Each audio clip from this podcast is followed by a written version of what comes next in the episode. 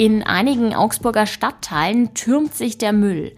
Warum das so ist, das hört ihr gleich. Außerdem fragen wir uns, ob das 49-Euro-Ticket im Mai dann auch wirklich startklar sein wird. Ich bin Greta Prünster. Es ist Mittwoch, der 22. März. Schön, dass ihr mit dabei seid. Nachrichtenwecker, der News-Podcast der Augsburger Allgemeinen.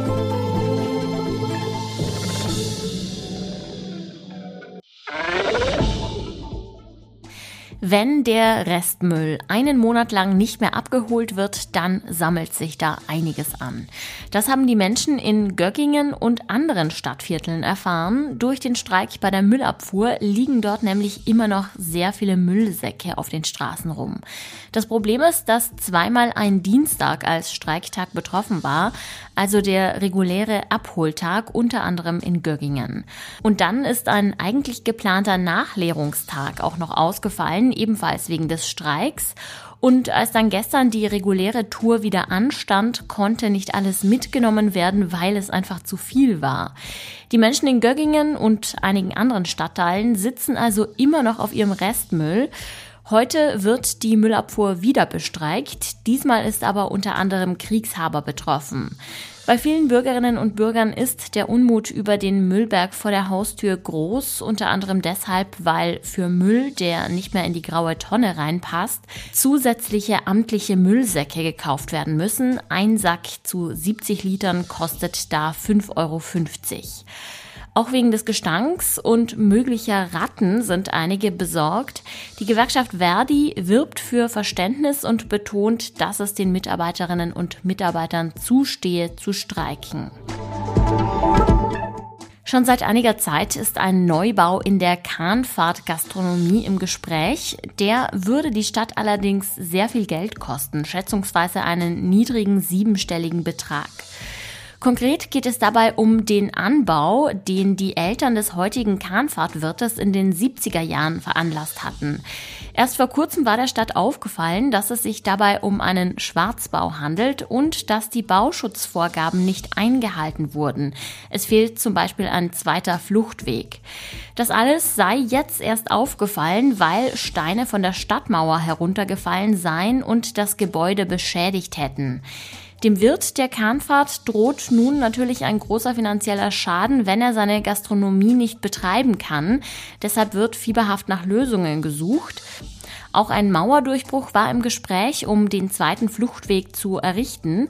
Das geht aber wohl nicht, weil der Besitzer des Nachbargrundstücks Einwände hat. Ziel ist es jetzt auf jeden Fall, eine schnelle Lösung zu finden, sodass der Betrieb für den Bootsverleih und die Außengastro ab 1. April zunächst unter Auflagen wieder stattfinden kann. Gerade in Zeiten, wo der Klimawandel immer bedrohlicher wird, kann man es sich eigentlich nicht leisten, mehr Bäume zu fällen als neu zu pflanzen. Genau das ist in Augsburg im vergangenen Winter aber passiert. Die Stadt hat jedoch eine Erklärung dafür.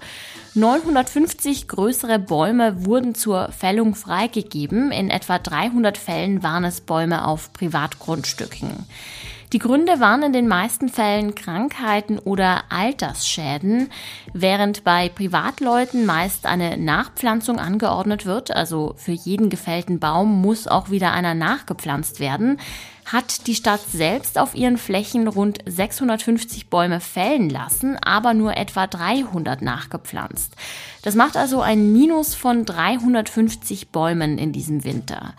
Allerdings verweist die Stadt auf ein großes Projekt, bei dem mit einer Förderung vom Bund 1000 Bäume gepflanzt werden sollen. Außerdem will man sich dafür eine Strategie überlegen, dass die Bäume durch Regenwasser und nicht durch Trinkwasser bewässert werden. Auch das als Maßnahme gegen den Klimawandel. Ja, vom Klima zum Wetter. Heute erwartet uns starker Wind und zwischendurch auch Regen. Der Himmel ist größtenteils bewölkt, nur am Morgen schaut kurz die Sonne raus. Die Werte liegen zwischen 9 und 17 Grad. Ab dem 1. Mai soll das 49-Euro-Ticket gelten, aber es hagelt Kritik von verschiedenen Seiten. Verbände warnen vor einer Diskriminierung älterer und der Augsburger Landrat Seiler sieht sogar den Start in Gefahr. Mehr dazu weiß meine Kollegin Daniela Hungbauer. Hallo Daniela. Hallo Greta. Ja, wie gesagt, der Landrat Seiler sieht das sogenannte Deutschland-Ticket auf wackeligen Beinen stehen. Was genau kritisiert er denn daran? Hm, er sieht nicht generell das Ticket auf wackeligen Beinen stehen. Er sagt auch, er betont auch, er findet das Ticket grundsätzlich gut. Er sieht den Start am 1. Mai tatsächlich auf überaus wackeligen Beinen stehen und er kritisiert vor allem die Planung. Er sagt, für so ein großes Umfang, für so eine umfangreiche Maßnahme hätte es eine deutlich bessere Planung gebraucht und Befürchtungen gehen natürlich vor allem in Richtung Finanzierung. Man weiß es, dass die allermeisten Kommunen aktuell wirklich eine sehr angespannte finanzielle Lage haben. Und für, zum Beispiel auch für ihn als Landrat vom, also für den Landkreis Augsburg ist es natürlich ganz wichtig, dass wirklich alle Kosten, die durch dieses neue Ticket entstehen, verbindlich zu 100 Prozent vom Bund beziehungsweise vom Freistaat bezahlt werden. Kritik gibt es ja auch von Seniorenvertretern. Was haben die denn zu bemängeln? Die bayerische Seniorenvertretung, der Vorsitzende Franz Wölfel, spricht in der Tat von einem skandalösen und auch diskriminierenden ähm, Verhalten. Und zwar deswegen, weil es ja immer heißt, dass ähm, man spricht immer von einem langfristig ausschließlich digital im Abo zu erwerbenden Ticket.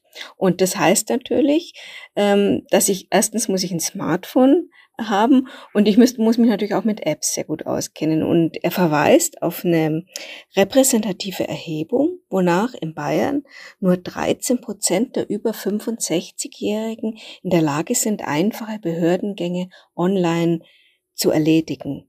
Und das würde natürlich bedeuten, dass wirklich ein Großteil, also sprich 87 Prozent der Seniorinnen und Senioren in Bayern entweder gar nicht oder sich zumindest schwer tun, überhaupt dieses Ticket zu erwerben. Und da sagt er, das kann nicht sein. Das ist einfach diskriminierend und fordert, dass das Ticket genauso wie das 9-Euro-Ticket ganz einfach an allen Automaten auch zu erwerben sein muss. Man muss sagen, 49 Euro im Monat, das ist natürlich ein gutes Angebot im Vergleich zu bisherigen Abos, aber manche Menschen können sich auch das nicht leisten. Was fordern denn Sozialverbände? Ja, Herr Wölfel bekommt Unterstützung äh, von Frau Bentele, der Präsidentin des VDK, Sozialverband VDK in Deutschland. Und sie sagt, es muss auch ein bundesweit einheitliches Sozialticket geben, das nicht mehr wie 29 Euro kostet, ähm, weil eben wirklich gerade Menschen, die wenig Geld haben, für die sind 49 Euro zu viel. Und es sind auch gerade die Menschen, die natürlich auf den öffentlichen Nahverkehr oft angewiesen sind.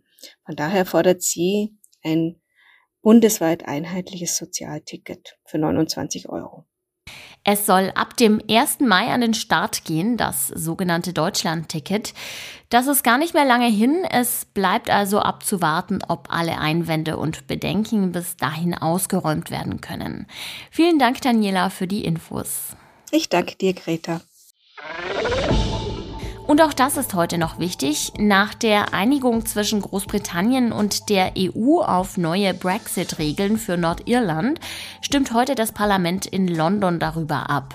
Das neue Abkommen soll einen jahrelangen Streit beenden und den Handel zwischen Nordirland und dem Rest des Vereinigten Königreichs einfacher machen. Zum Schluss gibt's noch einen Fun Fact heute aus dem Bereich des Sports. Profisportler sind im Internet oft Opfer von Beleidigungen, Hasskommentaren und Drohungen. Profifußballer wie Toni Kroos oder Niklas Süle haben in der Vergangenheit auch schon auf Hass und Mobbing im Internet aufmerksam gemacht. Jetzt gibt es eine Aktion von gleich drei Bayern-Spielern, nämlich Thomas Müller, Leroy Sané und Leon Goretzka. Sie lesen in einem Video echte Beleidigungen und Beschimpfungen von Internet-Usern vor. Ja, und da ist wirklich alles dabei, von der Drohung, der Tourbus solle brennen, über Hass gegen Menschen mit Migrationshintergrund bis hin zu Beleidigungen wie Halt dein unqualifiziertes Maul. Einige davon sind so schlimm, dass sie von einem Piepton übertont werden müssen. Ziel der Kampagne ist laut FC Bayern aufzuklären und Betroffene zu unterstützen. Ja, da können wir uns sehr glücklich schätzen, dass wir vom Nachrichtenwecker-Team bisher immer nur sehr nettes Feedback von euch bekommen haben. Wenn ihr etwas loswerden wollt, eine Idee habt oder vielleicht auch einfach nur Hallo sagen wollt, dann schreibt uns gerne an nachrichtenwecker.augsburger-allgemeine.de. Ja, und ich bedanke mich fürs Zuhören. Der Redaktionsschluss für diese Folge war am Dienstag um 24 Uhr und mein Name ist Greta Brönster. Ich sag ciao, macht es gut. Nachrichtenwecker ist ein Podcast der Augsburger Allgemeinen. Alles, was in Augsburg wichtig ist, findet ihr auch in den Show Notes und auf augsburger-allgemeine.de.